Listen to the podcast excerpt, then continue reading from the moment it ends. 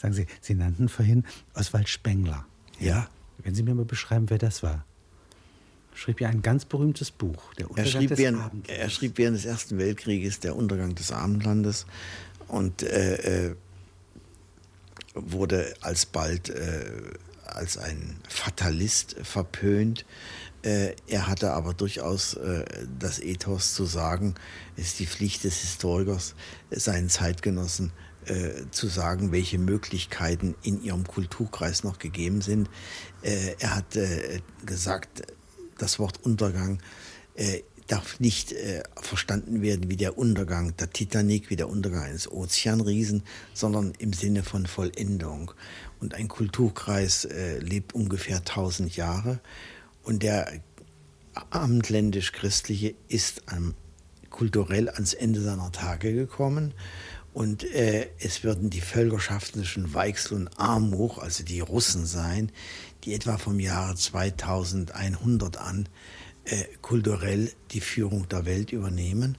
Denn das, was sie bisher an Kultur gemacht haben, was wir alle verehren, die großen Epiker Russlands, Tolstoi und so weiter, das ist im Grunde eine westliche Kultur. Davon, da sind sie ganz vom Westen beeinflusst. Am wenigsten Dostoevsky, aber auch der. Und äh, die der Russen, meinte, jetzt kommt ein skytisches Zeitalter. Ja, es kommt jetzt ein, ein Zeitalter, in dem äh, diese, wie gesagt, völkerschaftsliche Weichsel und Armut die Führung der Welt übernehmen werden. Und äh, während unsere europäisch-amerikanische Kultur übergeht in die Zivilisation, äh, aber sie wird selbst im künstlerisch-geistigen, religiösen nicht mehr schöpferisch sein. Und äh, ich muss sagen, äh, ich kann gar nicht mehr begreifen, wie man an der Plausibilität dieser Aussage noch zweifeln kann. Das ist also ein Mann, ein Gelehrter, wenn man so will, Spengler. Aber Mathematiklehrer. Mathematiklehrer. Ja. Ja. Äh, und also kommt aus dem Gymnasialdienst, ja, sagen wir mal. Ja. In Bad Blankenburg sitzt er in einem Studierzimmer, ja, betrachtet die Welt, während draußen der Krieg tobt. Nein, nein, er war mit einer, er war mit einer kleinen Erbschaft, einer verstorbenen Tante, war er nach München gegangen und äh, er hatte das Pech, dass er eine tagebuchführende Schwester hatte. Und äh, dadurch bin ich immer auf die Schliche gekommen. Und er kam eines Abends völlig elektrisiert nach Haus und hatte in einer Münchner Buchhandlung im Schaufenster von Otto Seeg der Untergang der Antike in sechs Bänden gesehen. Und das war sein Initialzünder. Ach, da nimmt er den Titel. Ja, natürlich. Ja. Ja, ja. Und die Grundgedanken sind. Habe ich übrigens nie zu sehen gekriegt, dieses Buch. Ich habe es auch bewusst nicht gelesen. Ich, hm. ich, kann nicht nur Geschichte lesen, dann schreibe ich nichts mehr. Ja. Aber ich meine, es gibt doch so einen Ansatz. Die Grundgedanken hat er von Wilhelm Morris geklaut. Auch, aber es ist und wie es auch interessant ist, er hat, er hat eine, eine 150 Seiten Anmerkungen und Literaturangaben. Nur der meistschreibende und wahrscheinlich wirklich bedeutendste Altphilologe, den es je gegeben hat, der Wilhelm Morris, der kommt nicht vor. Das ist auch so furchtbar. er wollte einfach so. Und von daher kommt immer wieder der Versuch, ja, sich ein Bild zu machen, woher wir kommen, wohin wir gehen. Ja, und ja. dies ist etwas, was zu Anfang unseres Jahrhunderts ja, eine besondere Bedeutung erhält. Ja? Es gibt niemals so viel gelehrte Köpfe, ja, die Entwürfe ja, äh, machen, ja, dass man versteht, wohin die Welt geht. Das heißt, wohin dieses doch neue Jahrhundert, ja, ja, ja. Äh, wofür es zu verwenden ist. Aber ich meine, das, äh, der, der, vom Hegel gibt es ja das großartige Bild, äh, die, die Eule der Minerva beginnt, der, also der Weisheit, in der, äh, der, äh, in, der, in der Dämmerung ihren Flug. Und äh, äh, das ist also im Grunde ganz, ganz normal, dass man, das hat auch der Burkhardt schon gesagt, dass das 1900 besonders begabt ist äh, zum historischen Studium, weil es eben eine unerhörte Fülle von Quellen äh, und von Erfahrungen vorliegen hat. Und das dann noch. Und eine Lust Plätze zu äh, besetzen. Das heißt, noch 60 Jahre später der Spengler kam. Also der Kolonienbildung und der Imperienbildung äußerlich ja, ja, ja, entspricht eine ganz depressive, melancholische Zeitstimmung, die die Dämmerung beschreibt, die das Ende beschreibt, so obwohl auf die ganze Zeit neuer Besitz gehäuft wird. Der Thomas Mann hat ja den Spengler ungeheuer verehrt, bis zu dem Moment, äh, wo Spengler, äh, was man nicht mehr rekonstruieren kann, weil die Tagebücher von Thomas Mann nicht nur, sondern auch die Briefe, die er in den 20er Jahren äh, äh, an seine Frau äh, schrieb, äh, während sie in Davos war, die sind ja weg. Die sind ja durch irgendeinen ungetreuen Anwalt der Nazizeit äh, vernichtet worden. Die Tagebücher hat er selber vernichtet, bis auf eines, was er aufgehoben hat.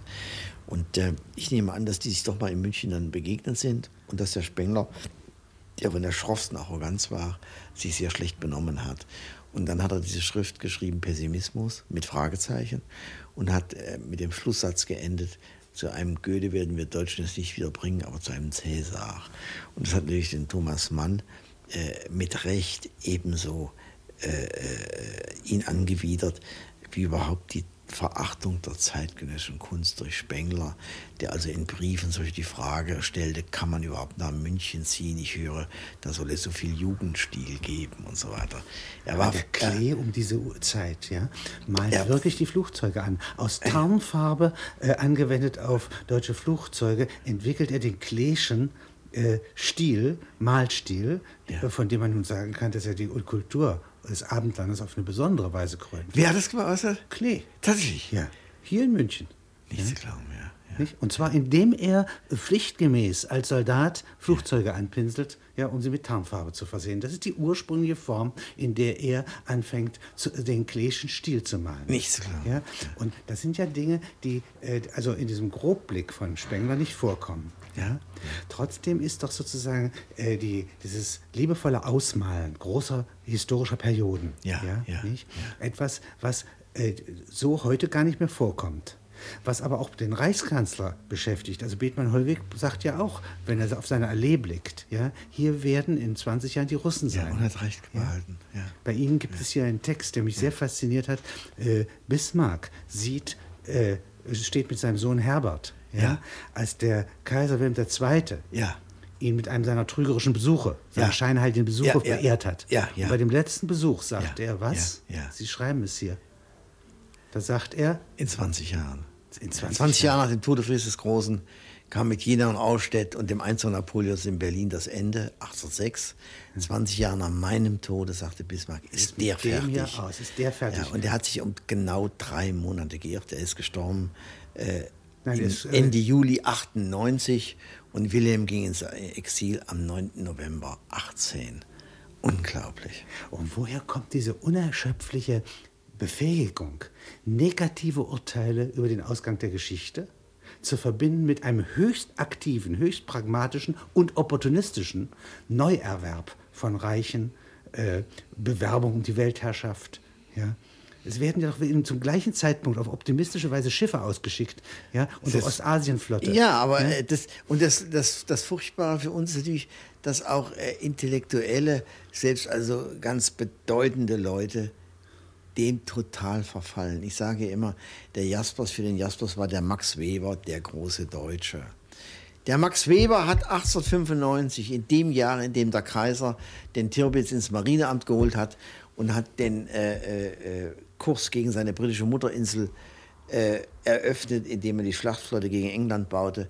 Im Jahr 1895 hat Weber eine Antrittsvorlesung gehalten, drei Jahre vor Bismarcks Tod, und sagte, wenn wir nicht endlich anfangen wollen, Weltpolitik zu machen, dann hätten wir auf unsere alten Tage auf die Reichsgründung verzichten sollen. Das heißt, die neue Generation, also Bismarck war 1815 geboren, Weber ungefähr 1860, äh, die wollte selber etwas machen, was großen Zuschnitt hatte. Sie wollte sozusagen das Werk Bismarcks äh, äh, reduzieren, äh, dass es nur die Basis gewesen wäre für das Eigentliche, für die deutsche Weltpolitik, für die Kolonialpolitik, für die Eroberung der Weltmeere, die jetzt erst kommen müsse. Und das hat zur totalen Katastrophe geführt. Und Bismarck hat das als ein Mann des Maßes vorausgesehen. Er hat ja auch, äh, er war ja ein ganz großer Sprachkünstler, er hat in seiner Jugend keinen Menschen so glühend verehrt wie Heine, äh, wegen dessen Sprache. Er hat ja auch über Wilhelm II. Äh, diese zwei wundervollen Sätze gesagt. Erstens, kein Augenmaß und zweitens, am liebsten würde der junge Herr jeden Tag Geburtstag haben. Fantastisch. Und es ist doch schon interessant, dass ausgerechnet ein äh, ganz verfemter armer Mensch 1943 in Kalifornien, nämlich Heinrich Mann, äh, das große Hohelied auf Bismarck gesungen hat in seinem unglaublich eindrucksvollen Buch Ein Zeitalter wird besichtigt, wo er sagt, ich bin, wo er ganz feierlich und pathetisch sagt, ich bin verpflichtet darauf zu bestehen, dass man in Otto von Bismarck die konservative Wohltat des Erdkreises sieht, von seiner Bedrohung unendlich entfernt. Und äh, äh, Heinrich Mann hat in Bismarck vor allen Dingen ja auch den Sozialpolitiker äh, geehrt. Und wir haben Grund, heute daran zu erinnern, weil am 30. Juli der 100. Todestag Bismarcks ist. Er hat ja Folgendes fertiggebracht. Er hat fertiggebracht seinen 86-jährigen Kaiser 1883 zu überreden, dem Reichstag ein Gesetz vorzulegen, das heute überhaupt das aktuellste ist, nämlich das Recht auf Arbeit für jedermann und die Liberalen, das Recht auf Arbeit für jedermann. Und die Liberalen unter der Führung von Eugen Richter, Richter äh, der machtvoll die Fabrikanten im Reichstag vertreten hat, äh, der hat sich zu der grotesken äh, Äußerung verstiegen, was der Reichskanzler hier vorschlage, sei nicht mehr nur Sozialismus, sondern bereits Kommunismus. Und dann haben die Italiener 1947 und dann hat Herr Ulbricht, und das bleibt die Ehre der DDR, das Recht auf Arbeit in ihrer Verfassung verankert. Und als Herr Krause, als Unterhändler mit Herrn Schäuble, es auch der Bundesrepublik aufnötigen wollte, hat man ihn ausgelacht und wir haben es natürlich nicht in unserer Verfassung übernommen. Aber es wird kommen müssen, das Recht auf Arbeit für jedermann, denn heute wissen wir ja, dass Arbeit kostbarer geworden ist als sogar Geld. Er stammt aus einer Landadlienfamilie? Ja, er sagt, er wurde am Preußischen Hof nie ernst genommen, weil er eine bürgerliche Mutter hatte.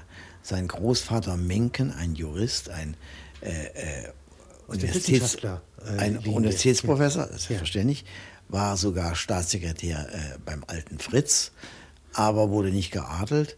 Und die Mutter äh, Bismarcks äh, hat sogar in ihrer Jugend, weil sie also in Potsdam wohnte, äh, mit den Prinzen Wilhelm und Friedrich Wilhelm, den späteren Königin von Preußen und Kaiser Wilhelm I., gespielt aber sie war groteskerweise nicht hoffähig und Bismarck äh, äh, fühlte sich durchaus als der, als den Kiesinger, der amerikanische Außenminister ihn bezeichnet, als weißer Revolutionär und äh, hat auch immer ganz provokante Äußerungen im Hinblick auf Rasse und Abstammung getroffen. Er sagte zum Beispiel bei Tisch in Versailles zweifellos um äh, die Hofschranzen und die Generale und so weiter ein bisschen zu kränken. Er sagte, wenn ich mir die hervorragende Intelligenz einiger unserer Familien ansehe, dann ist sie zweifellos zurückzuführen darauf, dass ein christlicher Hengst eine jüdische Stude besprungen hat. Und ich weiß nicht, ob ich das meinen Söhnen nicht auch empfehlen soll, wenn sie einmal heiraten wollen. Äh, das war natürlich äh, die Rache eines Mannes, der eine noch bürgerliche Mutter hatte äh, gegenüber den äh, äh, wahnsinnig arroganten Aristokraten. Und er ist jetzt der entscheidende Mann, als der preußische Staat in reaktionärer Fassung ja. bedroht ist durch die Ansprüche der Verfassungspatrioten ja. 1848. Ja. Da ergreift er die Führung, ja. kriegt er anvertraut die Führung eines konservativen. Weil er natürlich dieses alte Preußen äh, in die moderne Welt überführt hat und weil er tatsächlich der erste Staatsmann war, 14 Jahre vor Großbritannien, der die Arbeiterschutzgesetze geschaffen hat. Und Heinrich äh, Mann hat äh, in diesem erwähnten Buch äh, ein ganz großartiges Kapitel, das heißt Nächte Bismarcks.